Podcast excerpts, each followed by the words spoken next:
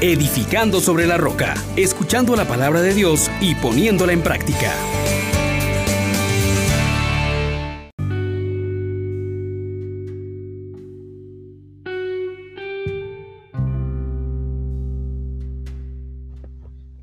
Paz y alegría en Jesús y María. Soy su hermano Juan Elías de la Misericordia Divina. Doy gracias a Dios por este día, porque es bueno, porque hoy nos sumerge nuevamente en ese misterio de la vida. Él nos da vida con su palabra, con su voz. Escuchemos al profeta Ezequiel en este día, pero antes pidámosle al Espíritu Santo que nos disponga para acoger bien la palabra de Dios. Oh gran poder de Dios, enciéndenos en tu fuego el amor. Oh Espíritu, que vienes de lo alto, llénanos de Dios. Oh Espíritu, óleo santo, úngenos en el amor. El texto que vamos a meditar del profeta Ezequiel, capítulo 47, versículos del 1 al 9 y el versículo 12. En aquellos días, el ángel me hizo volver a la entrada del templo del zaguán del templo manaba agua hacia el oriente. El templo miraba hacia el oriente. El agua iba bajando por el lado derecho del templo, al mediodía del altar. Me sacó por la puerta septentrional y me llevó a la puerta exterior que mira hacia oriente. El agua iba corriendo por el lado derecho. El hombre que llevaba el cordero en la mano salió hacia el levante, midió mil codos y me hizo atravesar las aguas, agua hasta los tobillos. Me dio otros mil y me hizo cruzar las aguas, agua hasta las rodillas. Me dio otros mil y me hizo pasar agua hasta la cintura. Me dio otros mil. Era un torrente que no pude cruzar, pues había crecido las aguas y no se hacía pie. Era un torrente que no se podía vadear. Me dijo, entonces, ¿has visto, hijo de Adán? A la vuelta me condujo por la orilla del torrente. Al regresar vi a la orilla del río una gran arboleda en sus dos márgenes. Me dijo, estas aguas fluyen hacia la comarca levantina, bajarán hasta la estepa, desembocarán en el mar de las aguas alobres y lo sanarán. Todos los seres vivos que bullan allí donde desemboque la corriente tendrán vida, y habrá peces en abundancia. Al desembocar allí estas aguas quedará saneado el mar y habrá vida donde quiera que llegue la corriente la vera del río, en sus dos riberas, crecerá toda clase de frutales. No se marchitarán sus hojas ni sus frutos. Se acabarán. Darán cosecha nueva cada luna porque los riegan aguas que emanan del santuario, y su fruto será comestibles y sus hojas medicinales. Palabra de Dios. Queridos hermanos, hoy el tema que nos mueve es el agua. Y es que Dios está cercano cada día y nos quiere sumergir en esa agua de vida. Vemos también cómo en el autor del libro del Génesis se hablaba de una fuente que emanaba del suelo para regar toda la superficie de la tierra. Y muy cerca de esa fuente, en medio de una vegetación exuberante, se erguía el árbol de la vida.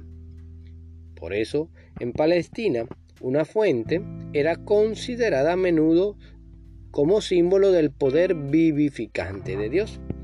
Y ahí se construyó un santuario en sus parajes. Así podemos ver lo que ocurría en Jerusalén con la fuente de Gijón o de Siloé. El profeta Ezequiel nos hace una reflexión de la nueva Jerusalén en la que ve brotar una fuente del umbral mismo del templo esta fuente sería la señal de que Dios había tomado posesión del nuevo santuario y por lo tanto había vuelto del exilio al que había acompañado a su pueblo después de haber abandonado el antiguo templo. La fuente indica también que el templo nuevo, santificado por la presencia divina, será fuente de gracia, de una gracia tan abundante que no tenía precedentes, Basta comprobar la amplitud del flujo para darse cuenta. Es una torrente que fertiliza el desierto y sanea las aguas del mar muerto. En las riberas de este torrente crecen de nuevo los árboles de la vida, de hoja perenne que dan cada mes una nueva cosecha. Y este es el tiempo en que podemos considerar esta fuente como Cristo mismo que se acerca para lavarnos, para quitar nuestros pecados y para restaurarnos. Este es el Dios que hoy está acercándose a nosotros, que nos hace ver que nuestras vidas eh, están limitadas y que buscamos muchas veces fuentes que, que quieran y puedan darnos salud, bendición. Sin embargo, todo lo que el mundo nos ofrece es pasadero, se acaba. Sin embargo, la vida de Dios no se acaba.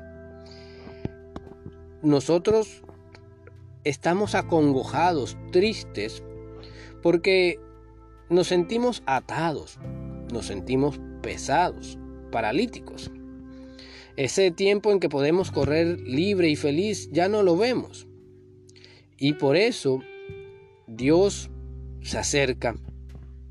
Ese hombre que salido de la mano de Dios había sido puesto en el verde jardín, en el torrente de vida que se regaba la tierra y la fecundaba, ahora se encuentra perdido fuera del paraíso y que hoy nuestras vidas se sienten como con sed en cisternas agrietadas. Pidamos pues que este Dios que sigue pasando para sanar, que sigue liberando, nos haga a nosotros esa criatura nueva. Es que nosotros somos ya una creación nueva en Cristo. Dios ha hecho que brotase del costado de su amado sangre y agua, un río de vida que purifica todo cuanto penetra nuestra vida reverdece cuando el Espíritu nos inunda. Hemos sido bautizados en la muerte y resurrección de Jesús y pertenecemos a una tierra liberada. Nos ha hecho atravesar el mar y nos ha sumergido en el río de la vida. Pertenecemos al mundo nuevo y en la noche de Pascua Cristo enterrará nuestras obras estériles y oiremos el grito de la victoria. Digámosle pues que nosotros queremos esta vida nueva tanto, sumerjámonos en su amor y digámosle, Señor, no permitas que sigamos paralizándonos, que el hombre viejo, sentenciado a muerte en nuestro bautismo, quede ahora lleno de vida por tu Santo Espíritu. Una vida desbordante y haz que todos los días demos frutos que duren para la vida eterna. Bendiciones para todos.